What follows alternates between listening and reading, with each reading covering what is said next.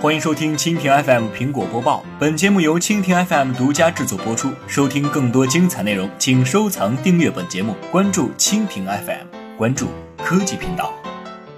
iPhone 七在印度开卖后，当地消费者很热情。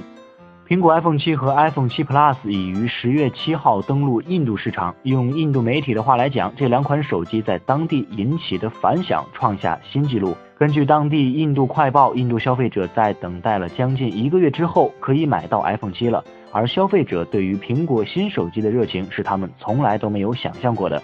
苹果在印度的合作经销商高层表示：“我想要感谢那些苹果狂热的粉丝，因为 iPhone 七发布之后，他们创造了新的纪录。在印度地区，我们从来没有见过消费者对一款手机这么热情。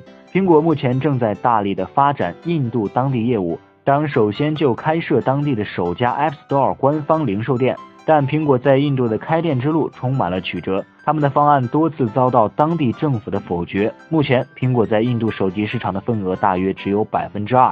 因此，努力提升公司在印度的影响力是有必要的。同时，有网友表示，在苹果去印度之前，印度对待手机就和诺基亚的时代是一样的。谁会去因为诺基亚出新款机就关注好几个月，甚至排队去购买？所以他们觉得很不可思议。从 iPhone 四开始，中国火爆起来的时候，第一次看到排着队买 iPhone 的我，也觉得不可思议。好的，以上就是今天的苹果播报，更多精彩内容尽在蜻蜓 FM。